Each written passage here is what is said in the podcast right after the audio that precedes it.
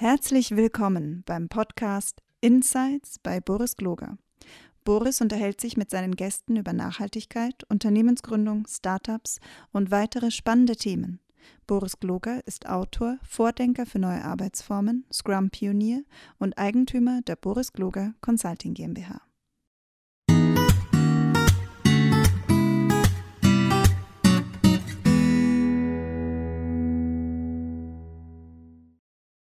Hallo und herzlich willkommen, liebe Zuhörer und Zuhörerinnen. Wir sind hier wieder in meiner kleinen Podcast-Reihe, in der ich mit äh, Unternehmern und äh, Agilisten und Vorständen äh, und äh, Menschen, Mitgliedern von Vorständen spreche und in diesem Fall auch ähm, mal mit äh, dem Dirk Kannerer von der GLS Bank und dem Mirko Schulte von der GLS Bank. Vielen Dank, dass ihr, dass ihr da seid. Ja, vielen Dank, dass wir hier sein dürfen. Wir ja, freuen uns ja, oder ich freue mich immer wieder bei dir zu sein und äh, spannende Momente, spannende Begegnungen, so wie auch heute, denke ich mal, Boris. Dirk, erzähl doch mal, wer du bist. Und Mirko, erzähl doch mal, wer ihr seid und ähm, was äh, ihr so macht. Leg mal los, Mirko. Jetzt soll ich loslegen. Ja, dann kann ich ja noch sagen, dass ich mich auch freue, hier zu sein, ja, und freue mich auf die spannenden 45 Minuten und 60 Minuten. Vielen Dank für die Einladung. Ja, mein Name ist Mirko Schulz, ich bin 39 Jahre alt und äh, jetzt seit zehn Jahren fast in der GLS Bank. Lieber Dirk, in einem Monat habe ich Jubiläum, ja, also nochmal mit einem kleinen Augenzwinkern, dann bin ich zehn Jahre in unserer Gemeinschaft. Ähm, aber jetzt viel mehr seit mehr als anderthalb Jahren verantwortlich, mitverantwortlich für die GLS Mobilität und ähm, darf dort eben halt einerseits das Geschäftsfeld für uns dann auch äh, treiben, aber vielmehr sehen wir uns als ein möglicher Impulsgeber für die Mobilitätswende und Energiewende und da wollen wir gestalten. Aber jetzt zu dir erst, lieber Dirk. Ja, Dirk Kanacher, 49 Jahre alt, ich werde dieses Jahr 50. Ähm, und meine wirklich ernsthafte, richtige Begegnung zu der Frage, wie will ich mich denn zukünftig ähm, auch bewegen oder was ist denn Mobilität für mich, hatte ich, als ich vor elf Jahren äh, zur GLS Bank gekommen bin. Und ähm, ich war ja gespannt, welche Größe des Dienstwagens mir denn dann auch als Bereichsleitender zur Verfügung gestellt wird. Ähm, und in dem Gespräch, was wir dann geführt haben, nachdem ich gesagt habe, ich will unbedingt zu euch, möchte unbedingt bei euch auch arbeiten, ähm, war dann die Aussage, dass außer den beiden damaligen Vorständen kein anderer Mitarbeitender in dem Unternehmen einen Dienstwagen hat, ähm, aber ich meine gesamte Mobilität überführen durfte auf das große weiße Fahrzeug mit diesem roten Streifen. Wir haben nämlich eine Bahncard 100 gekriegt äh, und das war sozusagen diese Frage, wie möchte ich mich zukünftig denn bewegen? Wie möchte ich mobil sein?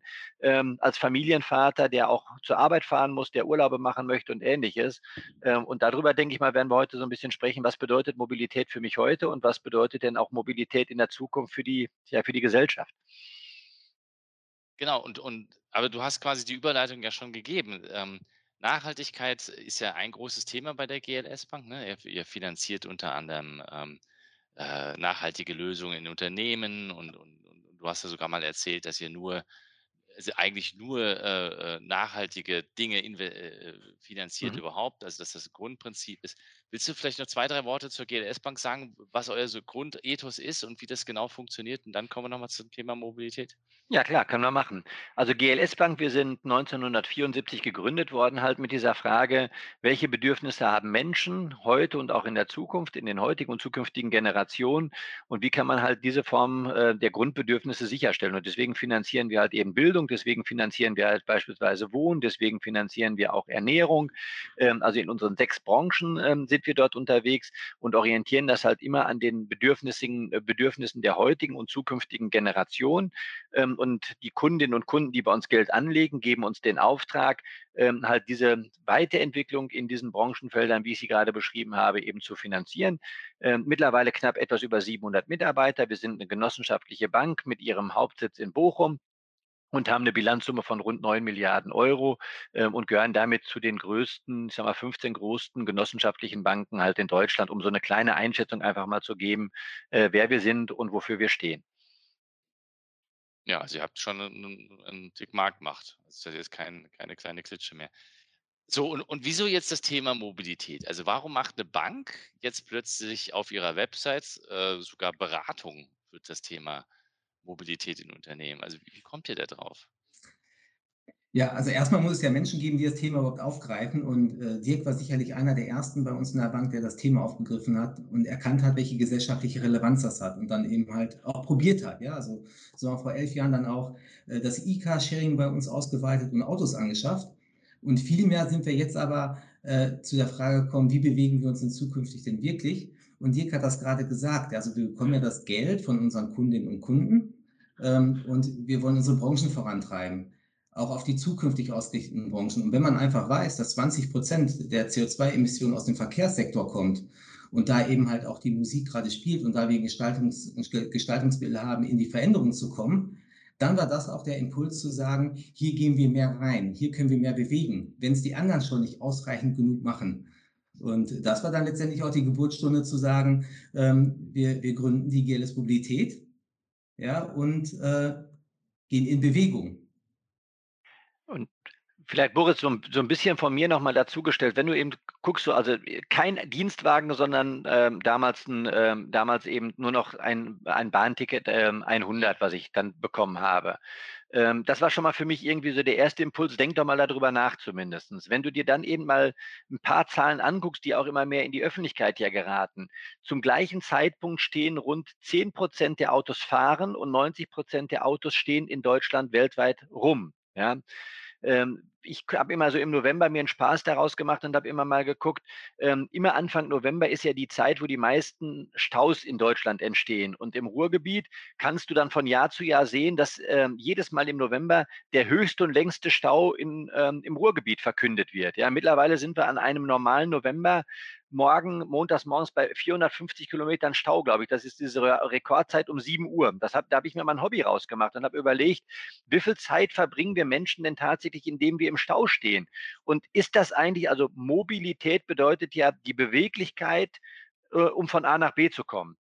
Und ist denn nicht eigentlich die heutige Form der Mobilität die größte Form der Immobilität, die wir eigentlich haben können? Weil du stehst im Stau, du stehst rum, du wartest, der Zug kommt unpünktlich. Und ist das eigentlich das, was wir mal wollten, als wir dieses gesamte Konstrukt geschafft haben? Oder wollten wir nicht irgendwie was anderes? Ähm, und dieser Frage mal nachzuspüren und eben zu gucken, was ist die größte Dimension davon? Das ist, das treibt mich total an. Ich weiß aber noch keine Lösung. Ich weiß nur, das kann doch nicht sein, dass wir Autos produzieren, die eigentlich 90 Prozent der Zeit rumstehen. Das kann doch nicht also wir sind die intelligenteste Spezie der Menschen oder die, der Mensch ist die intelligenteste Spezie und wir schaffen Mobilität, um sie hinzustellen. Ich weiß nicht, ja. ob das so intelligent ist. Ja, aber es ist und, ja auch und wir reden von Autogerechtigkeit. Ja? Wir reden von Autogerechtigkeit anstatt von Menschengerechtigkeit. Ja. Ja. Also ich kann das wirklich gut nachvollziehen. Äh, bin, bin ganz bei euch. Aber jetzt, jetzt kommt jetzt mal das Teufel Advocatus hier und sagt mal, äh, ja, aber man, Banken finanzieren Autos. Also ein Riesengeschäftsmodell. Also ist, ist es, und die, und die ganze Wirtschaft funktioniert ja nur deswegen, weil es diese gigantischen Autos gibt. Ich meine, stemmt ihr euch da nicht gegen den Trend? Also jetzt, jetzt sagst du ja, ähm, also du bist der Teufel Advocatus. Ich würde jetzt erstmal sagen, ja und, ja. Ähm, also ja, ja und müssen wir das denn jetzt so weitermachen? Also ist das jetzt irgendwie, ist das jetzt etwas, was, also ist das denn wirklich auch das, was das Bedürfnis ist? Natürlich ist das, glaube ich, schon auch ein Schritt, wenn man das ja die letzten 50 Jahre betrachtet, ähm, in, der, in der historischen Entwicklung ähm, sieht man halt, dass das Auto auch etwas mit dem Entwicklung des Wohlstandes zu tun gehabt hat. Ja? Also erstmal ging es darum, überhaupt ein Auto zu besitzen. Also der Käfer war ja irgendwie eines der ersten Autos, was wir auch hatten. Da war man stolz, ein Auto zu, äh, zu besitzen. Dann ging es aber um diese Frage, nur ein Käfer oder vielleicht auch ein Kadett. Ja, dann kam irgendwie, jetzt muss man nur da gucken, jetzt haben wir VW und dann jetzt darf man keine Werbung machen, aber es, also dann kam die Marke, welche Marke möchtest du besitzen? Dann ja. kam die Größe dieses Autos, ja. Und als die Industrie das dann alles irgendwie hinter sich gehabt hat, haben sie jetzt gesagt, jetzt müssen wir auch noch die großen, ähm, die großen Crossovers und SUVs, die müssen wir jetzt noch in die Innenstädte nehmen, weil das ist ja richtig gefährlich halt auch. Also falls mal irgendwo ein Berg kommt, den ich sonst nicht hochkomme, brauche ich ein großes Auto. Und zu dem Zeitpunkt sage ich, ist das denn ein Grundbedürfnis, ein großes Auto zu besitzen oder ist es ein Grundbedürfnis, sich von A nach B zu bewegen? Und das aber auch sicher, das gehört natürlich dazu. Und ich finde, wir haben irgendwann den, diesen Tipping Point, den Turn Point, ja, den haben wir überschritten. Wir sind irgendwann in einen Wahnsinn gekommen, ähm, den ich nicht mehr gut finde und wo ich auch sage, da möchte ich echt drüber reden. Und ich sage nicht, dass wir keine Autos brauchen. Ich sage nur, das Verhältnis von Größe und von Menge, die wir auf den Straßen haben, ist nicht mehr gesund. Und wie fängt man das jetzt an, Mirko? Also wie, wie fängt eine Bank sowas an?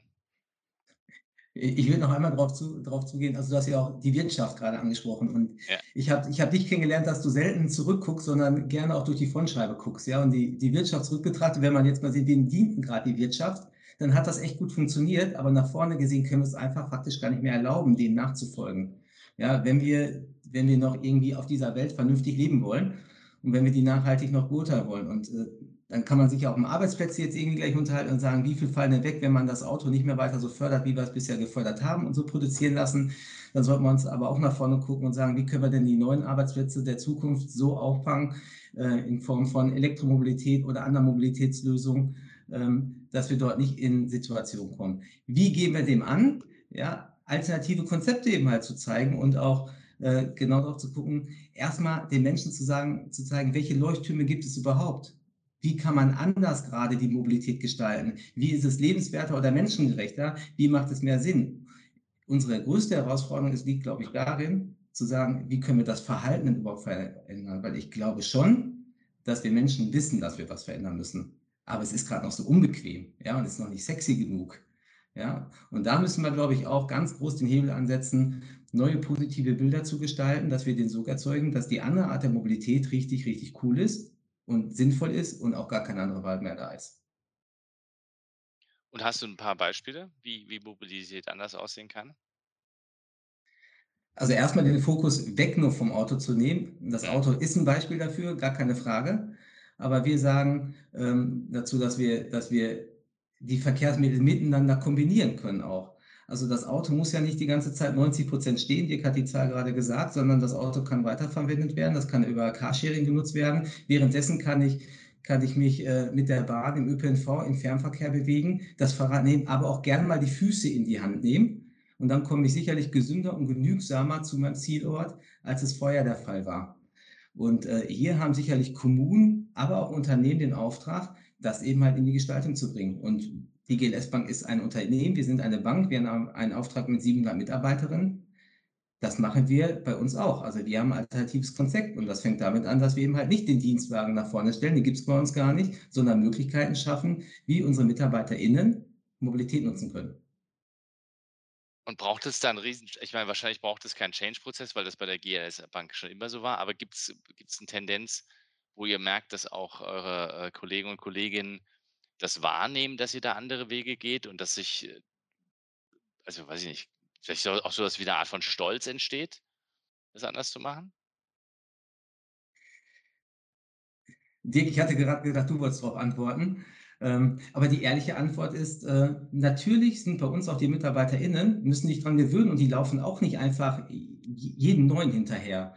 Ja, und da gibt es auch Gewohnheiten und Bedürfnisse äh, die, die nachgekommen wird. Und man kann jetzt ja auch nicht das Auto verteufeln. Ja? Also ähm, der, der Mann, ich benutze extra jetzt den Mann, der sein Kind vorher in die Kita bringt und Kindergarten bringt, aber um 8.30 Uhr auch für die Kundin am Telefon da sein muss, der hat wahrscheinlich andere Herausforderungen als der, der das morgens nicht hat und der nimmt vielleicht eher das Auto. Aber es geht darum, sich gegenseitig zu unterstützen und die, den, diesen Verkehrsmittel nehmen, was gerade wirklich das Genügsame und das Beste ist.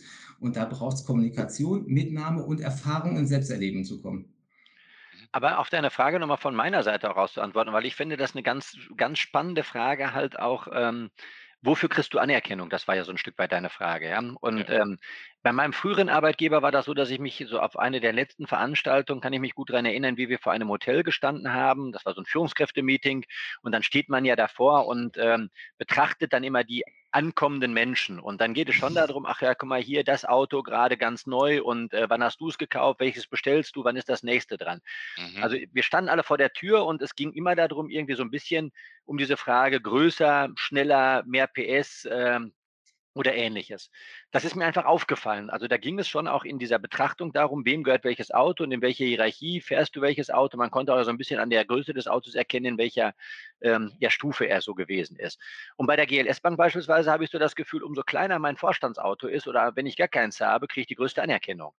Und das, ich finde auch, dass das beispielsweise spannend ist, auch in den Begegnungen, wo wir uns ja schon mal so in Runden begegnet sind und du erzählst, ich fahre auch mit dem Fahrrad, ja, dann sagen die Leute, ach Mensch, Boris, du hast so viel Zeit, dass du noch mit dem Fahrrad fahren kannst und das baut dich doch auf oder mich baut das dann irgendwie auf, dass die Leute das so positiv nehmen und sagen, boah, du bist viel beschäftigt, du bist erfolgreich irgendwie im Management und fährst trotzdem Rad und das wandelt sich gerade. Ich habe schon das Gefühl, dass das auch so in den Strukturen, auch in den Unternehmen eine ganz andere Rolle spielt, dass du gar nicht mehr so viel dafür Anerkennung bekommst, dass das Auto das Größte ist, sondern wie du das gut in dein Leben integrierst und vielleicht auch Gesundheit und Bewegung ähm, damit gut integrieren kannst. Weil ich sage mal, wir wollen uns doch alle 10.000 Schritte am Tag bewegen. Das wäre gesund sozusagen. Wenn du mit dem Auto fährst, dann hast du kaum die Chance, diese 10.000 Schritte zu schaffen. Gestern bin ich mit der, äh, bin ich mit dem Auto zur Arbeit gefahren, habe meine Eltern mitgenommen und bin dann mit der Bahn zurückgefahren. Und ich war abends stolz, dass ich 7.000 Schritte gestern gelaufen bin, ja, und habe dann irgendwie gesagt, so, ähm, klasse, du musst gar nicht mehr joggen gehen, sondern du hast schon einen Großteil deiner Schritte irgendwie gemacht. Und ich glaube, das müssen wir miteinander verbinden. Dann kriegst du auch Wertschätzung und Anerkennung dafür, dass du eben anders bist. Ja, so, so, so ging es mir. Ich, als ich irgendwann mal begriffen habe, dass du äh, quasi deinen Sportstudio schenken kannst, indem du einfach mit dem Fahrrad in die, äh, in die Stadt fährst, ähm, ist vielleicht für einen Tick langsamer, aber ich spare ja die Zeit im Sportstudio. Ja, also insofern sogar ein, ein, ein Profit zeitlich gesehen.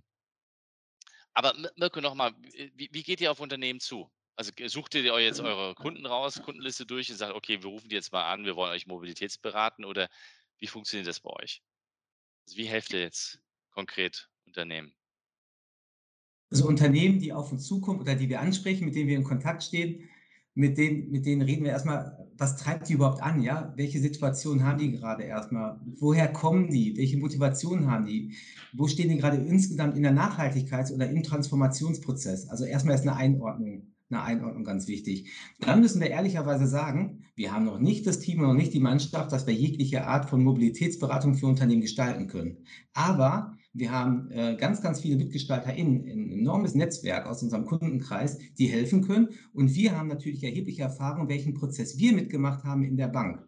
Und da ist, glaube ich, eine wesentliche Qualität drin. Also ich sage jetzt einfach mal Blueprint, also das, was wir gemacht haben, können wir anderen gerne zeigen, wie es funktioniert. Wie können Sie dort Ihre MitarbeiterInnenmobilität aufstellen? Was brauchen die dafür? Wie ist es am erfolgreichsten? Welche erste Schritte kann man bewegen? Und zu guter Letzt haben wir sogar auch ein Angebot, das zielt natürlich aufs E-Auto ab und ähm, eine Bezahlabwicklung für, für ähm, die Ladeinfrastruktur können wir hinten raus dann auch noch anbieten und damit den Zugang erleichtern zur Elektrifizierung der Flotte. Aber viel wichtiger ist, glaube ich, im Vornherein noch zu sagen, welche nächsten Steps sind wichtig, wie du die Menschen mitnimmst in dem Unternehmen und welche Angebote du machen kannst und welche Angebote stehen dir zur Verfügung. Das mit unserem Netzwerk. So, so machen wir es. Was gibt es denn für Ideen? Ich habe auf eurer Web Website ein bisschen was gesehen, aber vielleicht können wir ja mal drüber reden. Du hast ja ähm, Intern macht ihr, glaube ich, Carsharing und dann gibt es, glaube ich, äh, Fahrräder kann man, glaube ich, über äh, leihen oder, oder, oder werden gesponsert? Oder was, was kann man, könnte man Mitarbeiter anbieten heutzutage sinnvoll, ohne großartige steuerliche Probleme zu kriegen mit dem Fiskus? Ich, ich, nehme das Sharing auf. Du hast gerade Carsharing gesagt, ich habe es auch gesagt, aber mittlerweile können wir auch Fahrräder intern äh, leihen über das Sharing-Konzept, ja. Also, dass wir hier ganz einfach äh, eher nutzen statt besitzen dann kann man sich darüber auch natürlich Gedanken machen und sollte man auch machen, dass man äh, Anreize schafft, den ÖPNV zu nutzen, also Jobticket, ja, dass man eher Bahncards rauskippt, anstatt Dienstwagen rausgibt. Dann gibt es äh, die Jobräder, das Fahrradleasing für MitarbeiterInnen, die es nutzen können, wo man sogar einen steuerlichen Anreiz setzt. Und man kann natürlich auch versuchen zu gestalten, dass die Wege so sind, dass man eher Fahrräder nutzt, ja, und auch, und auch wirklich zu Fuß geht. Ja, das sind einer der wenigen Anreize, die ich jetzt gerade mal sagen würde. Darüber hinaus natürlich dann zu sagen, wenn ein Unternehmen noch äh, Verbrennermotoren einsetzt, dann hier jetzt wirklich, wirklich ganz zügig umstellt und zumindest elektrifiziert. Am besten darauf achten, dass man die Autos nicht eins zu eins ersetzt. Und wenn man das Ganze noch verbindet mit äh, erneuerbarer Energien, dann ist man schon ganz schön einen Schritt weiter, weil dann hat man auch die Sektoren miteinander gekoppelt. Also auch nicht isoliert betrachten. Mhm. Und wie seid ihr auf diese Bezahlmethode gekommen? War, war das offensichtlich oder ist das einfach über Nacht? Da hat es Klick gemacht und sagt, oh, ich mache das jetzt. Oder wie seid ihr auf die Idee gekommen? Also ganz, so ganz einfach. Und wir haben, wir haben einen ganz tollen Kollegen, ja, und der Uwe Nerker und ich haben ja die Autos angeschaffen. Das muss man einfach mal dazu sagen. Also die Idee, warum ich das Auto angeschafft habe, war ja aus der Motivation heraus, ähm, dass ich immer zur Arbeit gefahren bin und habe mich geärgert, dass mein Auto von morgens bis abends rumsteht und ich dann abends nur damit nach Hause fahre. Und dann habe ich gesagt, wir könnten doch eigentlich auch das Auto in einen Carsharing-Pool geben und irgendwie sagen, tagsüber kann das doch jemand anders fahren. Dann habe ich mich beschäftigt, so in Deutschland muss ja dann Versicherung fragen, muss dann irgendwie so Nutzungs- äh, und keine Ahnung. Das war so kompliziert, dass ich gesagt habe, also so um mein privates Auto in ein Carsharing zu geben, da muss ich, glaube ich, Deutschland neu erfinden, dass wir das irgendwie hinkriegen. Das ging irgendwie nicht, ja. Also habe ich gesagt, dann lass es uns doch mal andersrum denken und habe dann eben gesagt, lass uns doch ein paar Autos anschaffen und die Autos, die wir dort haben, dann fahre ich abends damit nach Hause und tagsüber nutzen wir die als Dienstwagen, weil du natürlich als Unternehmer ja auch immer wieder Dienstwagen anmietest oder ähm, ähm, Car äh, oder Autos anmietest in der Autovermietung. Ich habe gesagt, das können wir doch kombinieren. Ich fahre damit nach Hause und äh, tagsüber werden die genutzt. Und dann haben wir noch ein Angebot bekommen für eine, für eine Förderung und haben gesagt, wir kaufen ähm, fünf Elektroautos.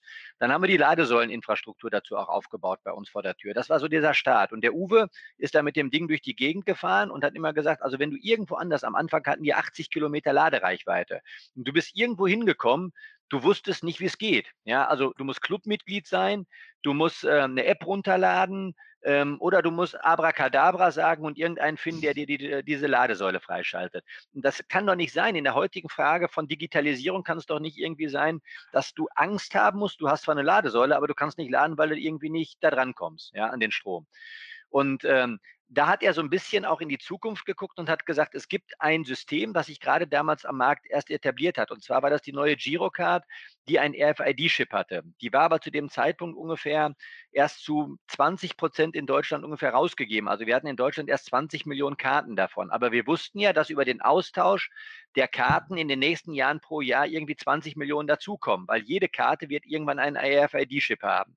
Und er hat gesagt, wenn dieser Chip doch so intelligent ist, dass du damit eine Lastschrift auslösen kannst, dann kannst du doch mit der Lastschrift auch eine Ladesäule bezahlen. Und was hat jeder in, der, in Deutschland in der, in der Tasche?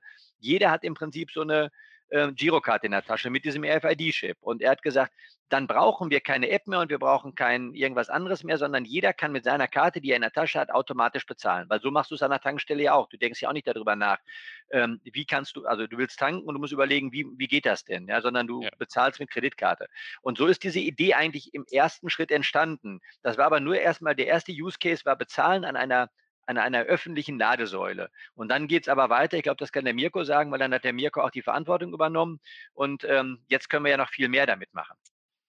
Ja, erstmal gespannt. Weil, und, und wie habt ihr das hingekriegt? Ja, erstmal war Uwe mutig genug, äh, dauerhaft eben halt uns allen auf die Nerven zu gehen und zu sagen, Mensch, auf dem Markt macht das gerade kein anderer. Und wenn es kein anderer macht, dann ist das unser Auftrag, dass wir das tun. Ja, und ich meine, er ist, er ist auch Banker und IT und er hat dann eben halt eine Bezahlabwicklung erfunden. Und äh, wir haben dann die Chance gekriegt, weiterzuentwickeln. Und Uwe hat es dann auch einfach getan. Und das muss man echt auch mal sagen. Man muss mutig haben, man muss die Ausdauer haben, seine Ziele zu verfolgen. Er hat das getan. Ähm, wir haben vor anderthalb Jahren war es dann marktreif, also es ist in der Ladesäule verbaut, es kann einfach eingesetzt werden, der Kunde konnte es gut nutzen. Ähm, Jetzt ist das an über 2500 Ladepunkten rausgerollt. Und wir merken aber den nächsten Schritt, es reicht eben halt nicht nur die einzelne Bezahlabwicklung dort anzubieten, dass ich immer die Girokarte vorhalte, sondern so eine Ladesäule muss qualitativ hochwertig gut angesteuert sein. Sie muss nicht nur gut aussehen, sondern sie muss einfach gut funktionieren, gut abrechenbar sein. Der, der Fahrer, der davor steht, oder die Fahrerin, die davor steht, muss wissen, was zahle ich denn? Also entwickelt sich das Ganze jetzt zu einem kaufmännischen Backend, so heißt das im Fachjargon. Ich würde ich würd sagen, das ist ein Kassensystem, wie man es im Einzelhandel auch kriegt für die Ladesäule, sodass es gut bedienbar ist. Und damit bespielen wir eben halt jetzt beide Dinge, nämlich das Unternehmen es leicht einsetzen können, es ist leicht handelbar, wir können die Dienstleistung auch übernehmen und der Nutzer vorne kann eben halt problemlos eine Girocard zücken, egal von welcher Bank und kann dann auch laden. Und damit, glaube ich, haben wir gerade ein richtig, richtig gutes Angebot, um die Elektromobilität auch zu fördern. Also es gibt ja mit jeder, mit, mit, mit jeder, mit jeder E-Card. Es ist völlig genau. egal. Also ich muss nicht eine von euch haben. Nein. Überhaupt nicht. Ja, das ist cool. Also das, das System ist ja vielleicht eben so zwei Dinge noch ergänzend. Also wir haben im Moment knapp 50.000 Ladesäulen in Deutschland, ja, und wir sind auf ähm, zweieinhalbtausend Ladesäulen ungefähr vertreten. Da sind wir echt schon stolz drauf. Das ist echt schon, finde ich, eine, eine gute Quote. Und das, was da, was da technisch passiert, ist, dass du dich identifizierst mit deiner Karte ähm, und dass du dann im Prinzip eine Bestätigung gibst, ja, ich bin es und ich möchte gerne eine Bezahlung lostreten. Und diese technische diese beiden technischen Schritte sorgen dann dazu, dass die, dass die Daten im Prinzip ähm, so übertragen werden, dass eine Kontonummer oder deine IBAN ähm, erstellt werden kann und ähm, dadurch ziehst du eine Lastschrift. Also es ist eine ganz einfache Lastschrift, die du auf deinem Konto siehst und ähm, dann kannst du auf deinem Kontoauszug auch wieder draufklicken und kannst dir sogar eben eine Rechnung erstellen lassen. Also dir auch sogar ähm, die Rechnung erstellen als Unternehmer, dass du dann eine Quittung hast. Also die Quittung wird dann automatisch digital im Prinzip ähm, über, äh, über das System auf dein Konto geliefert. Das ist halt auch nochmal komplett zu Ende gedacht. Ja, cool, cool. Und, und ähm, was habt ihr dafür gebraucht? Also musstet habt ihr da selber ein eigenes Softwarehaus äh, angefangen zu bauen oder, oder habt ihr das intern leisten können? Wie, wie, wie, kriegt man sowas hin? Ich meine, es ist ja fast ein Startup. Wenn du da mit zur Millionenshow gehst oder was, kriegst du ja dann, keine Ahnung, was für eine Bewertung für so ein Ding. Ge genauso sind wir unterwegs, wie ein, wie ein Start-up. Wir nennen uns gerade Spin-In, weil wir es in der Bank machen. Ja, wie, wie machst du es? Das Konzept wird geschrieben, die Idee ist geschrieben, der erste Use, Use Case wird gemacht und dann guckt man sich in den, in den Netzwerk um, wer kann einem dabei helfen, überhaupt das Bit zu gestalten. Und da haben wir jemanden gefunden und jetzt machen wir es per Auftragsprogrammierung, sind aber im sehr, sehr engen Verhältnis dazu und entwickeln die Software Giro E immer Kunden nach den Kundenbedürfnissen weiter. Und das ist, das ist dann auch entscheidend. Alleine geht es dann irgendwann nicht mehr sondern wir müssen darauf hören, was sagt der Markt, was sagen unsere Kundinnen, ähm, was ist gerade der Bedarf, was ist on vogue. Und dann darum kümmern, ja, ganz zielgerichtet darum, darauf ausrichten. Würdet ihr sagen, dass das die Zukunft von, von Banken ist, die ja alle jetzt damit hadern, dass sie kein Geld mehr verdienen, wegen der keine Zinsen und so und keiner Margen drin und ähm, Banken müssen sich, hieß es ja mal, müssen sich neu erfinden, Services anbieten, könnte das die Zukunft sein und, und, und, noch mehr, noch mehr Services entstehen aus diesem, aus diesem Datengeschäft heraus, Dirk? Ja, ich würde sogar sagen, ich würde Banken durch Unternehmer ähm, ersetzen. Ja, ich würde halt doch immer sagen, also was zeichnet denn ein Unternehmer aus? Ein Unternehmer hat doch damals ausgezeichnet zu gucken, wofür gibt es einen Markt, welche Dienstleistung, welches Angebot, welches Produkt möchte ich eben äh, machen. Und wenn du unternehmerisch unterwegs bist, dann hast du doch einfach dieses Gehen, immer wieder weiter zu gucken, wo etwas passiert, wo etwas entsteht, wo etwas sich entwickelt. Und dann auch zu gucken, hast du vielleicht eine Expertise, das weiterzuentwickeln. Und ähm, so sehen wir das bei der GLS Bank. Wir, ich fühle mich, ich bin ja kein selbstständiger Unternehmer, habe bisher nichts aufgebaut, aber ich habe jetzt das Glück, dass ich eben unternehmerisch tätig sein darf und auch so ein bisschen ähm, diesen Grundsatz bei der GLS Bank einfach erfahren habe, dass das wertgeschätzt wird, wenn du solche Ideen aufgreifst, wenn du sie entwickelst, dann kriegst du auch ein bisschen Budget dafür und kannst es ausprobieren. Und wenn du mich fragst, ich glaube, in jedem Unternehmen gibt es Unternehmerinnen und Unternehmer, die solche Ideen haben. Und jetzt ist ja nur die Frage, greifst du die auf, unterstützt du sie, und lässt du sie auch mal ein bisschen laufen, auch wenn es vielleicht ein bisschen spinnert ist oder sonst irgendwas und sagst dann halt, komm, wir machen da was gemeinsam raus. Und wir versuchen das in der GLS-Bank stark zu fördern, dass wir halt gucken, wo gibt es genau diese Ideen und was kann daraus entstehen und die jungen Menschen einfach auch auf jung oder egal, ob es jung oder alt ist, aber die Menschen, die sich auf den Weg machen wollen, einfach darin zu unterstützen, das zu tun. Und äh, ich glaube, das, das ist die Aufgabe eines jeden Unternehmers, eben dafür zu sorgen, dass vielleicht noch mehr Menschen lernen, unternehmerisch zu denken, zu handeln und dann halt auch eben tätig zu werden. Zwei, zwei Dinge noch dazu. Das eine ist, dann muss ich entschieden Nein sagen. Also äh, ich habe gerade von dir gehört, äh, Datengeschäft, ja. Äh, das, das, möchte ich echt sagen, davon distanzieren wir uns. Ja? Also wir gehen okay. ordentlich mit den Daten um, wie wir es in der GLS Bank immer schon gemacht haben. Das ist uns ganz, ganz wichtig, dass die Datenhoheit da liegt und dass wir sehr vertraulich damit sind. Das hast du, das hast du vielleicht nur so gesagt. Und, ähm, das ich meinte was anderes. Diese Art Datengeschäft ja. bin ich dabei. Ne? Ich meinte, ihr, auf die Art kann ich ja jetzt quasi mit der Information was machen. Also und zwar natürlich mit meinen Kundendaten äh, als sinnvolles Geschäft, aber es ist auch eine Form von Datenbusiness, Software. Ja, wir, wir, haben eher, wir haben eher Sachen genommen, die schon da waren, nämlich, ja, die, nämlich die Girokarte und die verwenden wir dafür. Viel wichtiger ist, und das ist, glaube ich, auch, was mit Unternehmertum zu tun hat und was mit Banken vielleicht zu tun hat.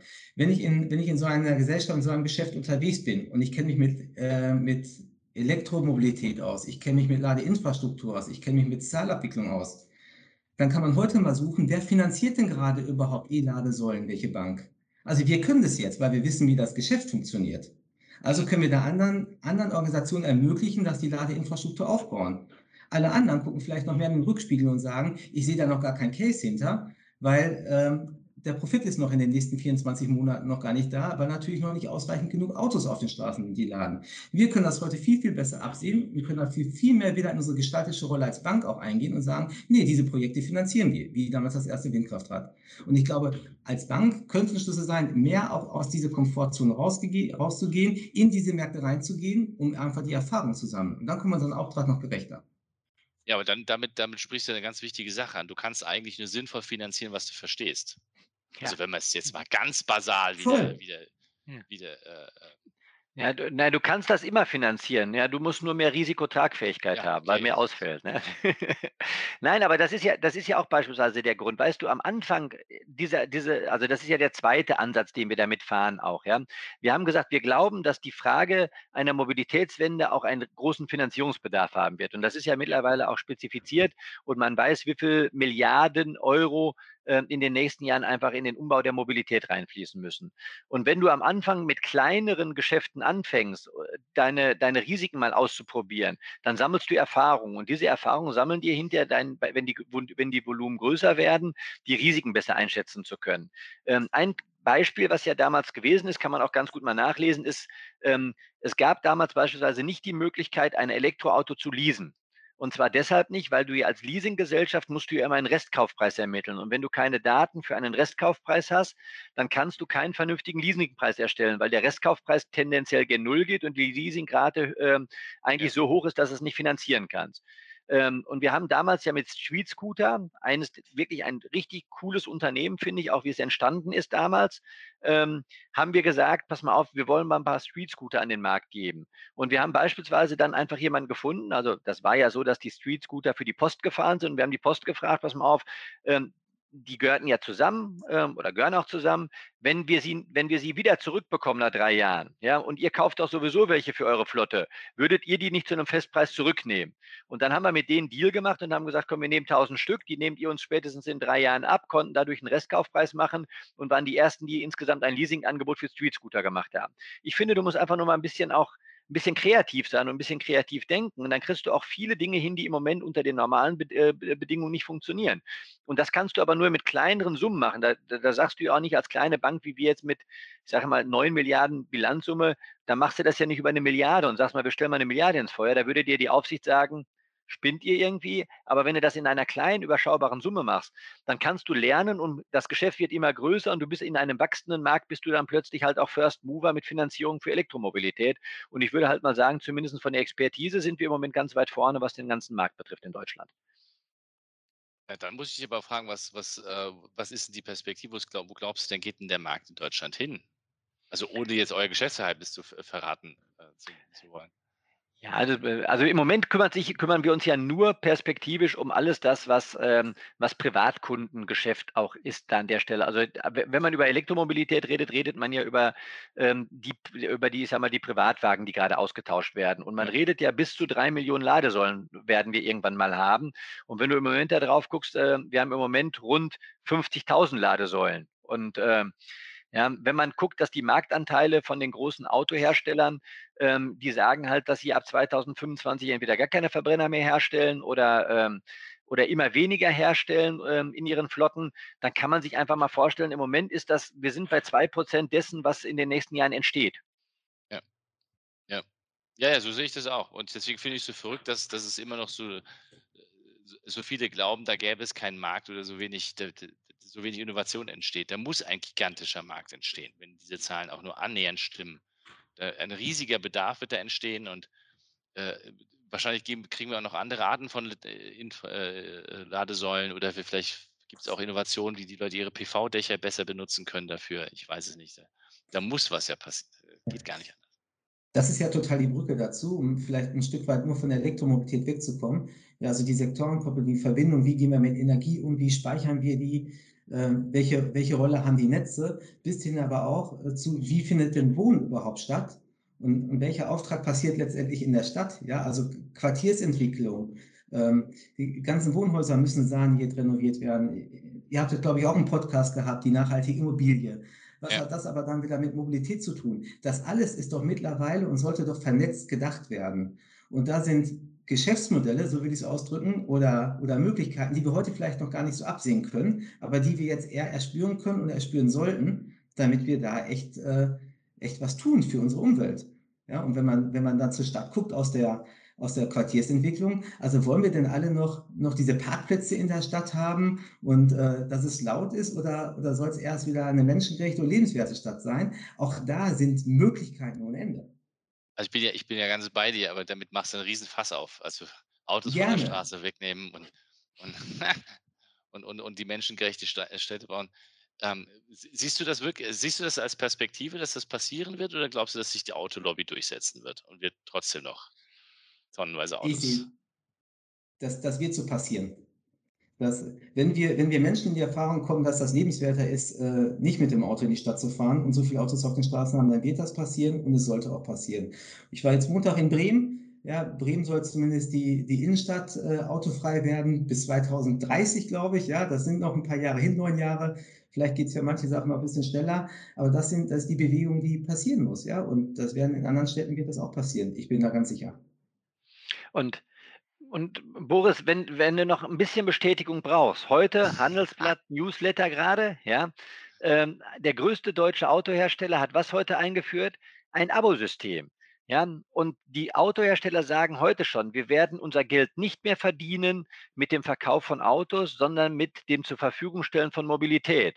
Ja, ähm, und nichts anderes, als was wir gerade gesagt haben, es wird nicht mehr ums Besitzen gehen, sondern ums Nutzen, steckt hinter diesem Konzept. Und wenn du das intelligent machst, dann musst du halt kein Auto mehr kaufen, um trotzdem ein Auto zu fahren. Also sind zumindest nochmal 90 Prozent stehen, 10 Prozent fahren. Ähm, ich glaube, wenn man sagen würde, man hätte nur noch ein Drittel an Autos, würden wir die gleiche Bequemlichkeit für alle Menschen erreichen, ähm, die, wir, die wir heute haben. Und du könntest trotzdem immer dann ein Auto nutzen, wenn du eins brauchst. Es wird dir nur nicht mehr gehören und du würdest halt für die Nutzung und nicht für das Besitzen bezahlen. Ja?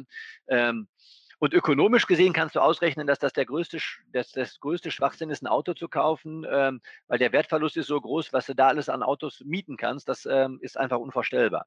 Und das sind nur solche Signale, wenn man die ernst nimmt, sieht man eigentlich schon, dass es passiert ist. Die Entscheidung ist schon gefallen und wir sind schon in der Umsetzungsphase. Es dauert nur ein bisschen zu lange. Das äh, ist das, was ich ankreiden würde jetzt. Mhm. Also mich brauchst du nicht überzeugen. Also ich sehe das ähnlich. Ich habe aber noch eine letzte Abschlussfrage an euch beide. Was muss denn, also, weil eure Story ist ja genial, ne? Also irgendjemand kommt und sagt, ich möchte gerne quasi einen neuen Startup gründen. Äh, schaut, lass uns doch mal überlegen, wie das funktioniert. Wie muss denn die Führung eines Unternehmens auf sowas reagieren? Was müsst ihr denn erzeugen, damit sowas in Unternehmen möglich ist? So diese Innovation von außen. Du hast gesagt, Unternehmertum fördern. Aber wie macht man das denn als Unternehmen? Wie, wie, wie geht das? Also gibt es ein Rezept oder einen Tipp oder ein, ein keine Ahnung, Magic-Spruch oder so? Vielleicht fängt der Mirko mal an, ich ergänze. Ach, wenn, wenn man dieses Grundrezept hätte. Ich glaube, ganz wichtig ist, dass man, dass jeder für sich zuerst beantwortet, warum will ich das überhaupt tun? Also das ist die, die wichtigste Frage. Was motiviert mich daran, das zu machen? Wenn ich die Frage gut beantwortet habe, also ich bin ja auch Banker und ich war fünf Jahre Abteilungsleiter Zahlungsverkehr und habe den Dirk berichtet, ja, als als, als Vorstand und hatte dann aber auch dieses Bedürfnis, mehr der Frage nach dem, wo kann ich mehr in Wirkung kommen und warum mache ich was, noch mehr nachzugehen.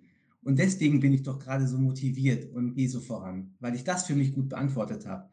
Und nicht sofort die Frage beantwortet habe, wie muss ich denn was machen oder was ist das Angebot dahinter. Das motiviert mich heute so, andere Menschen davon überzeugen, mit mir zusammenzuarbeiten und unser Start-up nach vorne zu bringen. Und wenn, wenn diese Grundhaltung da ist, dann ist man, glaube ich, schon ziemlich, ziemlich weit vorne. Dirk, lass mich, wenn ich das so sage, wenn man dann noch die Freiheit ein bisschen genießt und das Vertrauen und die Unterstützung hat, den Rücken frei zu halten, dass man, dass man gestalten kann, dass man Fehler machen darf. Und nicht sofort immer jeden Monat berichten muss, was lief denn nicht gut oder was lief gut. Also diese Berichtsfähigkeit ein bisschen außen vor lässt. Dann entsteht, dann entsteht echt Kraft. Und die kann ich gerade nutzen. Und jetzt darf ich dich sehr gerne ergänzen, weil du bestimmt was zu ergänzen.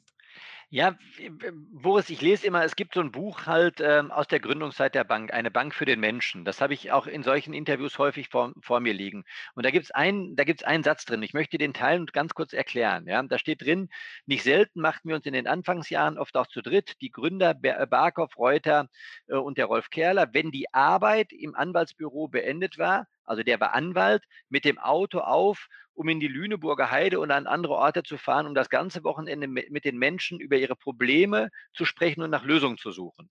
Das, was sie hatten, ist ein ehrliches, ungebrochenes Interesse an den Menschen. Und sie haben den Menschen zugehört und sie waren menschenorientiert. Und wenn du siehst, dass ein Mensch für etwas brennt und sich damit beschäftigt hat, ja, dann finde ich, dann geht es doch darum, das Feuer zu erhalten und zu gucken, ähm, wie kannst du ihn auch in seine Stärke bringen? Ja, was kannst du dafür tun, dass er das weiterdenken kann?